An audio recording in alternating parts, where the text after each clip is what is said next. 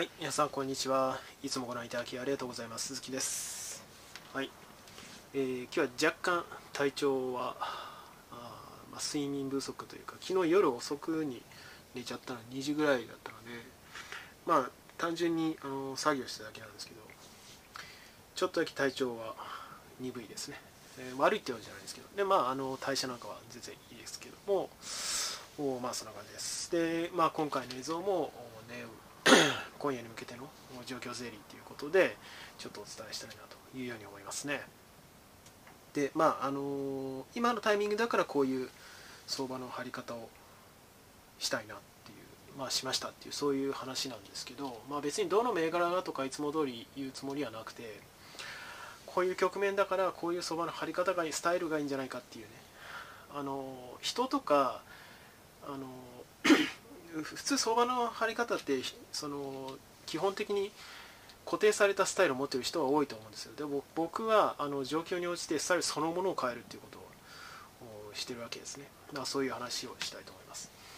具体をですね。で自己紹介に関しては概要欄貼っておりますのでどうぞそちらをご参照ください。でまあ相場外のところへちょっとあの Vlog っぽく あの余談を申し上げますとずっと最近あのスクリプトを読んだりアーキテクチャの復習をしたりとかまあ主に Python なんですけど別に Python が言語として好きっていうことじゃなくて機械学習よく使われてるから Python を通じて勉強してるとまあ楽だからそれは助かりますよね。あのインタープリタ言語で、えーまあ動的片付けですし非常に緩い言語で読みやすいし書きやすい、まあ、C とかましてやそれよりもさらに厳密なラストみたいな言語っていうのはこうはいかないわけですけどまああの動いてなんぼっていう言語っていうのはそういうものですよね。でまあそれは置いといてですね、まあ、そういうことをずっとしてますという話なんですがえーそうですね。まずですねあの今の相場ってなんか不安定だなっていうのは思うわけです。僕の見立てでは。でその不安定なんで不安定になってるかっていうと複合的な要因がしかもその同時並行であの一つ一つの方向がそれぞれ違う。でまた異質なんですよね、まあ、一つはワクチン接種あとその普及がいまいち出遅れているっていう、まあ、主にアストラゼネカの軸足とあと逆にアメリカは進んでいて全く問題ないっていう軸足と、まあ、モデルなんですけどね。でまずこれが一つ。でもう一つはアルケゴスですね。相変わらずビビってるように僕には見えます。機関投資家ですね。で 3つ目のところはあまあやっぱり個人かなというふうに思うんですね。個人がお金を入れられない。なぜかというと基本給付金なんかはあの配布され終わったっていうのもあればあの今レバレッジをかけるような局面でもないのである小型を買いに行けるようなあー局面ではないのでまあ IWN なんかラッセル2000なんか上げてますけどまあでも プレゼンスは極めて低いなっていう印象ですけどねでまあその主にこの3つがあの表出する、うん今の相場ってこんな感じだよねとか感じ感情っていうものが表出してるっていう意味ですよ。えーまあ裏付のを裏付けている要素なのかなというふうに思うわけです。で1つ目のワクチン接種っていうところは、まあ、前から申し上げてます。あ,、まあ、あと4つもう4つ目あるからやっぱり中国の不安定化っていうところですよね。でまあ4つ改めて整理しましょう。まず1つ目のそのワクチン接種の進捗。アメリカはバッチリ。でモデルナ中心ファイザー中心。ででも EU 圏がアストラゼネカが中止で、まあ、これちょっとどうかするんじゃないかなっていうところもあれば、まあ、この1週間前ぐらいから、まあ、弱気ですよね。もともとここ1ヶ月ぐらい弱気のところが多いわけですけどで まあアジア時間もそうですし EU、UN えー UK のユーロネクストの、えーロンドン市場とユーロネクストの市場が開いてる時間帯でもやっぱり債券買われているよなっていう。印象はあるわけですよね。で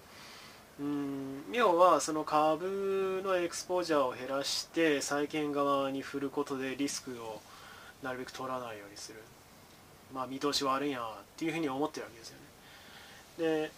まあそこが出てるかなとでもアメリカは基本的に強気であのもうバチの体制になってるのでただまあニューヨーク市場の銘柄って、まあ、我々日本人もそうですけども世界中の人たちが売買してるわけですよねなのでその特に EU っていうリージョンはやっぱりパーチェーシングパワーもかなりでかいと思いますから影響は少なからず出るだろうと。でもですねあの毎回 言ってるんですけどまあ、あの僕はさっきの売りのポジションを持っていて、まあ、今はだだ下がりの状態で、まあ、結構割を食ってるっていう話もあるんですがあ何回も申し上げる通り財政出動すると実質金って上がるんですよ普通に。ただ、あの FRB が債券の買い入れっていうのをガンガンやっていてで、あのそこから利回りが低下している。っていう状況からハイテクが買われているっていう非常にまあさもしいというかいや利回り多少上がったぐらいで、えー、売るなやっていう話があるんですけど、まあ、よく言えば鋭敏に柔軟にって言い方をするかもしれませんが要はあのめちゃくちゃチキンな相場の張り方を 機関投資家もしてるよなっていうのが分かるわけですよね。ロングでがっしりあの持つっていう機関投資家ほとんどいないんじゃないですか。あというのは感じますね。で2つ目のところはあまあ自分で言って、4, つ挙げましてね1つ目がワクチンでしょで2つ目がアルケゴスですねでこれもまたあの、まあ、1つ目とつながりありますけども結局まあヘッジファンド中心に規制かかるんじゃないか、まあ、僕はかかると思いますけどもう無茶な取引絶対許さんぞっていうそういう雰囲気がもうひしひしと出てるわけですよね。で2の前3の前になっているような機関投資家もまだ表出してないだけで、えー、小規模ながらいるとは思います結構、特に弱いところ、まあ、日本とかあれ EU の小さい金融機関なんかやっちゃってる可能性が全然あると思いますよね。でそれでその小さい地雷がポンポンポンってあの埋まってる状態で局所的に下げるとかそういうことはあるだろうと。まあいずれにせよあやっちまったなっていうヘッジファンド中心に、えー、大損を食らっているところが多い中で、まあ、普通ノーマルな機関投資家も標準的な機関投資家もうんまああんまり切った張ったの相場の張り方できないよなっていうところからパーチェーシングパワーがやっぱり弱くなってるのかなっていうそういう印象はありますね。でまあこのワクチンのだだ遅れっていうところとアメリカ映画でまあ日本はもうしょうもないので僕は引きこもり生活ですってことは前から言ってますね、まあ、あの外出ない方がいいです絶対。僕は絶対出る気にならないですね。でさらにアルケゴス問題でチキンになってるっていう状況は引き継ぎ変わってないのかなと。で3つ目のところはうん中国の話じゃなくて自分で話してて忘れちゃいましたけどあ3つ目何だったっけな。あまあ、債券の買いが入ってるわけですよね。あ自分で言ってて忘れちゃったらまあいいか。じゃあ中国の話いきましょうか。で中国に関してはあまあ新冷戦構造状態に追い込まれていくだろうっていうのはまあ僕は前々から申し上げてるわけですけどやっぱりそうなったかと。マーケットベースで、あのー、中国があ随分売られるっていうことが始まったのはもう 2, 2ヶ月ぐらい経ってるんじゃないですかね、まあ、1ヶ月半ぐらいか。2, 3 2月の下旬ぐらいからそういう動きはあったとは思います。でやっぱりその基本的にあの近代合理主義の国じゃないですからアメリカ中国っていうのは。まあやっぱりその資本市場と相性悪いですよねもともと。でまああのこの前もなんか規制勧告みたいなの出しましたよね中国政府が。34社でしたっけ。まあアリババ筆頭に結構やられてるわけですけどまあああいうことやってる限りはやっぱり普通まともな機関としては買いませんよね。えー、まあその辺はあると思います。で中国がもうまたエクスポージャーをこれは国レベルで減らしてるとは思われるので中国の機関投資家はですよ、えー、まあ特にっていうところで。まあそれで売りの相場になっているところはあるのかなというようには思うわけですよね。であ3つ目忘れちゃってごめんなさいね、まあ、僕が後で冒頭で映像見返せば、まあ、コメントで補足するかもしれないんですけどおままあ全体的にそういうわけで弱気なわけですよ。まあ多方面で動いている。ででもまあ業績がいいとか、まあ、金融なんかもそうですしテックも普通にいいと思いますけどただテックの場合はその水準訂正が先に来てるのであんまり上げませんけどもうマインドのところは冷え切ってるっていうのはひしひしと感じますよね。で僕はそのまああの個人ににあそうか個人の話でしたね3番目は。で個人からしてみると大体その小さい株を持ってグロース狙いっていう人が多いわけですよ、まあ、別にそれ否定しないですしうんまあ上がるとき一気にドカーンって上がるっていうのが小型だと思うのでまあそれは辛抱するしかないんじゃないですかっていう印象があるんですけど、まあ、僕は思ってませんが、まあ、個人受けする銘柄がもう抜き目に弱いっていうのがまあ痛恨というかこれがその消費する機関投資家は別にメディアとかアナウンスメントとしてあの強気弱気っていうことを、まあ、いちいちねあの吐露することはないわけですよ。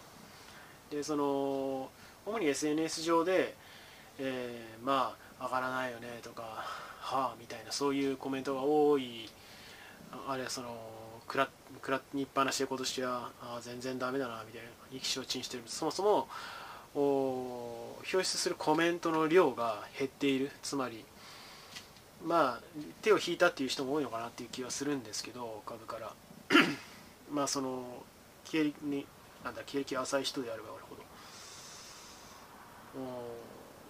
まあ狙いどころ間違ってるのかなっていう気はしないでもないんですよね。今小型とかテックを買うっていうのは、まあ、気持ちは分からんでもないんですけど。で、まあ、もちろんそのバリエーションが、ね、響くっていう金利がっていうのはありますけどそれ以上にそもそも まあワクチンもそうですけどその世界情勢自体が不安定ですよね。今の状態ってやっぱり。でそのむしろ字面同時の通りの面白いのは字面通りの経済成長っていう意味では数値出てるわけじゃないですか。決算もいいし雇用もいいし物価も上がってるしアメリカはですよ。これこれ騒げるようにないわけですよ。でその中でこうやってじりじその下げてる下げ相場なり下げて銘柄多いっていうのはまああの昨日はね随分上げましたけどね。まあそれを置いといて、え、下げてる銘柄が多いのはテク中心にまあ結局その市場原理を信用してないのかなっていう気はしますよね。あの売買してる人も。まあ僕も信用してませんけど。要はそのまあ中国のカントリーリスクワクチンのえー、接種が進捗が悪いっていう。まあこれもある意味政治的なリスクですよね。外交リスクとも言ってもいい。安全保障リスクかもしれない。あ上のリスクかもしれない、えー、まあクライシスに引き金を引きかねないと、えー、まあこういうようで中国の新冷戦構造と。こういうレベルの話ってマーケットっていうその割と上位のレイヤーの話じゃなくてもっとファンダメンタルなあまあ、一国のガバナンスあるいは国際情勢に強烈に作用するような要素で、えー、そっちでやられてるメンタルが売買をしてる人たちのメンタルがあだから下げてるっていうそういうことなんかなっていうふうに僕なんかは思うわけですよね。でこういう状況ではやっぱり対極的にものを見るっていうことが重要になってその針の穴を取る通すあるいはトリッキーなそのまあムーブというかあまあ上がるだろうっていうような銘柄に目をつけてじっと釣りと垂らすであの一発狙いでみたいな相場では僕はないと思うんですよね。そもそも相場自体あの今の状況自体が。であの個人に人気があるからとか柄上げるだろうモメンタム乗り乗りやすい銘柄だから当たる時は当たるだろうみたいな。そういう相場そもそもそういう相場じゃないと思うんですよ。まあちょっと伝わってるか分かんないですけど。要はその持久戦で普通に その安定感があって、まあ、バランス感覚がいい企業、まあ、地道だしあのすっごい派手な決算なんか出さないけども淡々と上げている。であるいはその今までその控えめなうんまあ IR なり事業のパフォーマンスっていうところからいまいち敬遠されてたけれども、まあ、派手さがないから。でもこういう局面だとやっぱりあの底が底堅さを見せるというか 地味だからこそ全然崩れないっていうそういう銘柄がやっぱり強いのかなというふうに思うんですよね。別にそれはあのグロースとかバリとかよく分かりませんけどまあどちらかというと中中規模から大型が多いのかなというふうには思いますよね。まあ小型の存在それ自体がトリッキーですからねそもそもね。実力があったらああるいはそのしっかりとそのマーケットに評価されるっていう自信があるんであればその時期尚早の段階で IPO して時価総額がまあそうですねあの1ビリオンもないとかね。1ビリオンダラーもないとかそういう状況では上場しないと思いますし、まあ、コインベースなんかが8兆円でしたっけ？まあ、あれはオーバーバリエーションだと思いますけども まああのある程度の時価総額になる子がほぼ自明もう絶対になるよねっていうそういう見通しが立った上で IP をしてくるあれダイレクトリスティングでしたっけ？今回のコインベースは、え、そういう企業は多いわけで、まあ、上場してて小型っていうこと自体がやっぱりちょっと思惑先行っていうのは否めない。印象はありますよね。まあその辺を踏まえた上でやっぱり状況を整理すると、まあ、今の状況下では単純にマーケットバリューが小さくてバリエーションもその 割安だから小型買っとけばあ握りしめては跳ねるだろうかそういう相場でないっていうのはなんとなく伝わるんじゃないかなというふうに思いますよね。そもそも相場自体がそういう状況にさらされていないガバナンスあるいはそのえ外交リスク安全保障上のリスクっていうものを加味するとっていうことから、まあ、そういう状況になってるのかなとで僕もそういうわけで小型も持ってないですしテックも持ってないですしうんまあエアラインと高級ブランドと半導体。ですね。僕が持ってるのは。であとは債券の売りっていうこれ4本立ての状況ですね。でポジションは昨日の時点で8割方、うん、株に変えたかな。あまあももその、えー、8割方じゃないな。あ債券が10%高級ブランドが5%で、えー、今言った2つがあ60か70%ぐらい。っていう、まあ、その2つにグッとウェイトがあるわけですけど、まあ、そういう的の絞り方をしてえー、持ってると。で僕の場合この持ち方はその劇的に一気に跳ねるとかあ1年のうちに5倍上がるとかそういうのを見込んだ上での持ち方ではないっていうのはまあ分かると思いますよね。でで僕はそれでいいというふうに思っています。で、えー、まあ一応昨日までは S q、まあ、2日前ということであれあ今日金曜ですね、えー、昨日前日ということで警戒してたんですけどまあ多分現状のスキューの水準からしても S q 当日の今日は一気に下げるとか投機で売りにかけてくるっていうのは少なくとも僕が持ってる銘柄に関してはないのかなというようには思ってはいますね。地味な動きをする銘柄ばっかりですからこれはモメンタム乗ってるやつだとボコっていくっていうのはまあ全然あるかなというふうに思いますけど、まあ、そんな感じでは見てますね。まあ、今回の動画のその趣旨はそういうわけでいや、まあ、結局は僕はずっと申し上げているあのマーケットっていうのはガバナンスの上に成立してで今はそのガバナンスの要素っていうのは強烈に作用していてであの決算とかあの企業のあ違うあの経済指標がよかよにもかかわらず売りの状況になっているっていうのはあガバナンスのレベルで、えー、機関投資家がもうビビりまくってるからっていう そういうあのー、状況を端的に荒らしてるからなのではないかなと僕なんかは思ってますね。えまあ背に腹は変えられないっていうところですよねまあ持久戦だったらば、まあ、僕は無理してないですし相場のポジションの持ち方自体が無理をしてないですし、うん、まあ、うん、な全然へでもないよっていうそういうところではありますね。まあ参考になるといいんですけどもそんな感じで今は持っています、まあ、もっと分かりやすいその上昇局面になったならばそのこういうポジションの取り方を解消して、まあ、テックに入れるとかそういうことにはなると思いますけどまあ今はそれを想像してもしょうがないかなというふうには思ってますね。では最後になりますがよろしければチャンネル登録および高評価の方お願いできれば幸いです。では今回この辺で。バイバイ。